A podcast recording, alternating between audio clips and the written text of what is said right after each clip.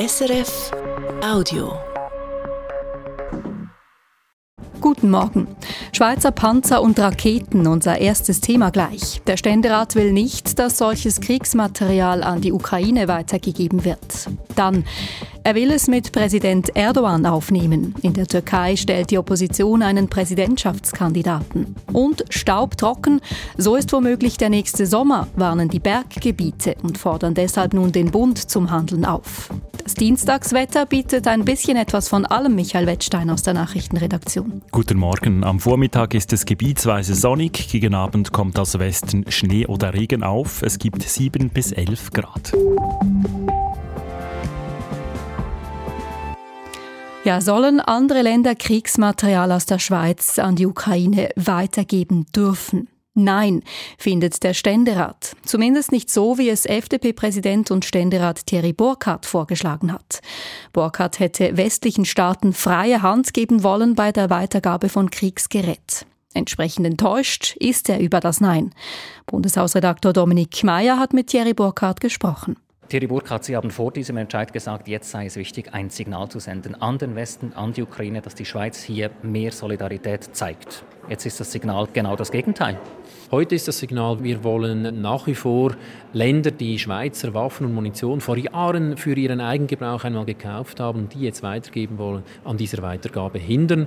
Und damit behindern wir natürlich auch die westliche Unterstützung zuhanden der Ukraine. Das dürfte in der Welt nicht verstanden werden. Eindeutiges Bild, die Mitte ist stark gespalten und die SP, wo die Führung ja den Kurswechsel gemacht hat für Weitergaben, ist ihnen nicht gefolgt. Von der Mitte ist äh, die Mehrheit mir gefolgt. Bei der SP war es eine plötzliche Fundamentalopposition. Plötzlich sind sie noch stärkere Hüter der Neutralität in völlig übertriebenen Sinne, als es die SVP war in dieser Debatte. Aber ich respektiere selbstverständlich das Resultat. Sind ja im Parlament noch weitere Ideen hängig, die etwas weniger breit gefasst diese Wiederexporte von Waffen auch an die Ukraine möglich machen könnten. Sehen Sie noch eine Chance oder ist das jetzt ein Signal, nein, das Parlament will sich da nicht bewegen? Zumindest dürfte es jetzt schwierig werden, eine Lösung zu finden, denn äh, der sogenannte Kompromiss, an dem man gearbeitet hat vor ein paar Wochen, der basiert ja auf dem Grundmodell der Motion, die ich eingereicht habe. Wir werden sehen, wie sich das entwickelt. Sie glauben eher, es ist gescheitert? Es dürfte sehr schwierig werden, aber selbstverständlich können in der Politik immer da und dort noch Türchen aufgeben.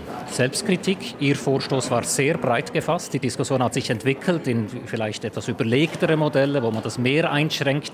Sie haben an der Maximallösung festgehalten und jetzt dieses Signal einkassiert, dass man sich nicht bewegen will. Ich habe, das lasse ich gelten als Kritik, unterschätzt, dass eigentlich diese neutralitätskonforme Regelung, wie ich sie vorgesehen hätte, zu einem völlig neutralitätspolitischen Riesenthema stilisiert wurde. Damit habe ich eine Diskussionsdynamik vielleicht unterschätzt. Diese Chance haben wir jetzt verpasst. Sie haben gewarnt, der Schaden werde groß sein. Jetzt sagen Sie, wahrscheinlich ist es gescheitert. Also werden wir wirklich einen großen Schaden haben oder haben Sie da betrieben? Meistens sind solche Entwicklungen schleichend, zum Beispiel, und das haben andere Länder schon angetönt, dass man in Zukunft zurückhaltend sein wird, für äh, Rüstungsgüter aus der Schweiz äh, zu kaufen. Und andererseits äh, stellt es natürlich bei gewissen Ländern schon unsere Kooperationsfähigkeit in Frage. Wir hätten hier ein klares Signal setzen sollen. Das sagt Thierry Burkhardt. Der Ständerat will also vorerst nicht, dass andere Länder Kriegsmaterial aus der Schweiz an die Ukraine weitergeben dürfen. Das Interesse an Schweizer Panzern allerdings wächst. Nicht nur Deutschland will die eingelagerten Leopard 2 Panzer haben, ein weiterer Staat sei daran interessiert, sagte Verteidigungsministerin Viola Amherz gegenüber der SRF Tagesschau. Wir hatten die Anfrage von Deutschland und es gibt inzwischen auch noch eine Anfrage von Tschechien. Deutschland seinerseits will die Leopard 2 Panzer kaufen, um damit Kriegsmaterial zu ersetzen, das in die Ukraine geliefert wurde. Auf einen Teil der stillgelegten Leopard 2 Panzer könnte die Schweiz verzichten, sagt Bundesrätin Amherz. Wir wollen eine Vollausrüstung und wollen dann auch noch eine gewisse Reserve behalten, damit wir die Sicherheit in unserem Land garantieren können. Darüber hinaus wird es eine gewisse Anzahl Panzer geben, die wir selber nicht benötigen und die könnte man zur Verfügung stellen, falls das Parlament eine Außerdienststellung entscheidet. Soweit Verteidigungsministerin Viola Amher zu den eingelagerten Leopard 2 Panzern. Weiter jetzt mit den Nachrichten und dort blicken wir zuerst in die Türkei. Dort sind in zwei Monaten Präsidentschaftswahlen und nun bekommt der amtierende Präsident Recep Tayyip Erdogan einen Konkurrenten, Michael Wettstein. Es ist der türkische Oppositionsführer Kemal Kılıçdaroğlu. Dieser ist 74 Jahre alt und Chef der Partei CHP. Ein Oppositionsbündnis aus sechs Parteien hat Kilic Darulu zum gemeinsamen Kandidaten ernannt. Die Präsidentschaftswahl in der Türkei soll am 14. Mai stattfinden. Laut Umfragen ist die Wiederwahl von Präsident Erdogan unsicher, dies unter anderem wegen der Inflation und der hohen Arbeitslosigkeit. Außerdem gab es nach den schweren Erdbeben Kritik am Krisenmanagement der Regierung. Die Ukraine werde die umkämpfte Stadt Bachmut nicht den russischen Streitkräften überlassen, sondern ihre Truppen dort noch verstärken. Das sagte Präsident Volodymyr Zelensky nach einem Treffen mit Generälen. Die Streitkräfte seines Landes würden auch weiterhin jeden Teil des Landes verteidigen. Die Stadt Bachmut im Osten der Ukraine ist seit Monaten umkämpft. Zuletzt hieß es in einem Lagebericht des britischen Geheimdienstes, die ukrainischen Streitkräfte stünden in Bachmut unter erheblichem Druck. Und jetzt weiter nach Frankreich. Wer heute oder morgen mit dem Zug dorthin reisen will, muss mit Ausfällen oder Verspätungen rechnen. Grund sind angekündigte Streiks gegen die geplante Rentenreform der französischen Regierung. Dazu aufgerufen haben Gewerkschaften und Linksparteien. Von den Streiks seien alle TGW-Verbindungen von der Schweiz nach Frankreich heute und morgen betroffen, schreibt die TGW-Betreiberin Lyrica. Auch im Flugverkehr dürfte es zu Ausfällen kommen. 340 Migrantinnen und Migranten sind in einem Lastwagen in Mexiko gefunden worden, und zwar im Bundesstaat Veracruz am Golf von Mexiko.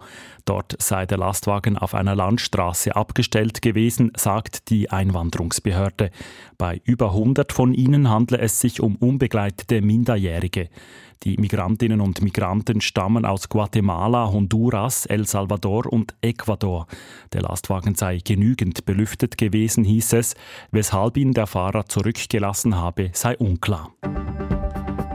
Zurück in die Schweiz. Grün statt weiß sind die Berge diesen Winter, trocken statt feucht waren die Böden im letzten Sommer. Und der kommende Sommer könnte nun gar noch trockener sein. Entscheidend ist, wie viel Regen und Schnee es in den nächsten Wochen gibt. Die Berggebiete warnen so oder so schon jetzt, sie bräuchten verbindliche Konzepte. Inlandredaktorin Andrea Jacki. Pessimistisch ist Thomas Ecker, Direktor der Schweizerischen Arbeitsgemeinschaft für die Berggebiete. Obwohl aktuell Regen und vielleicht sogar Schnee angekündigt sind, meint er, das, was jetzt kommt, ist ein, wirklich ein Tropfen auf den heißen Stein. Wir müssen uns wirklich jetzt darauf vorbereiten, dass dieser Sommer punkto Trockenheit noch extremer werden könnte, als der Sommer 2022 schon war. Müssten die Behörden also bereits über Verbote nachdenken, private Swimmingpools zu füllen oder den Rasen zu sprengen? Sie müssten das Problem Trockenheit viel grundsätzlicher angehen, und zwar über die Gemeindegrenze hinaus, sagt Thomas Ecker. Ähnlich planen, wie es der Bundesrat für eine allfällige Strommangellage gemacht habe. Kantone und Gemeinden müssten jetzt festlegen, was sie in welcher Priorität kontingentieren oder reduzieren würden, sobald effektiv eine Trockenheit eintreten würde. Dabei müssten alle Akteure einbezogen werden, die Wasser benötigen, von der Gemeinde über die Elektrizitätswerke, die Industrie, die Landwirtschaft oder auch die Feuerwehr. Einige Kantone und Gemeinden hätten Konzepte ausgearbeitet, so Ecker, zum Beispiel der Tessin, das Wallis oder auch St. Gallen und Luzern. Wasser liegt in der Kompetenz von Kantonen und Gemeinden und nicht vom Bund. Von letzterem erwartet Thomas Ecker von der Arbeitsgemeinschaft für die Berggebiete aber Unterstützung. Es brauche eine schweizweite Übersicht über Wasserangebote und Bedarf. Da sei man bereits an der Arbeit, sagt Carlos Capozza, Abteilungsleiter Hydrologie beim Bundesamt für Umwelt. Der Bund bereitet eben ein Frühwarnsystem vor Trockenheit und bereitet ein Konzept zur Aufnahme der Nutzungsdaten des Wassers, auch als Instrument für Gemeinden und Kantonen, damit sie ihre Wassermangellagen besser beherrschen können. Das Frühwarnsystem und das Konzept sollen 2025 vorliegen, so will es der Bundesrat. In den nächsten beiden Sommern wird man allfällige Trockenheiten noch regional betrachten müssen. Inlandredaktorin Andrea Jacki hat berichtet. Und zum Schluss noch Sport, Fußball. Der FC Sion hat seinen neuen Trainer. Ja, David Bettoni übernimmt den Posten. Der Franzose tritt die Nachfolge von Fabio Celestini an.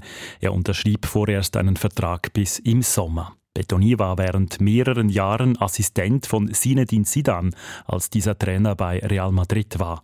Der FC Sion belegt in der Super League derzeit den zweitletzten Tabellenplatz. Und noch die Börsendaten von SIX. Der Dow Jones Index in New York hat 0,1% gewonnen. Der Nikkei Index in Tokio steigt um 0,3% Der Euro wird zu 99 Rappen 40 gehandelt und der Dollar zu 92 Rappen 97.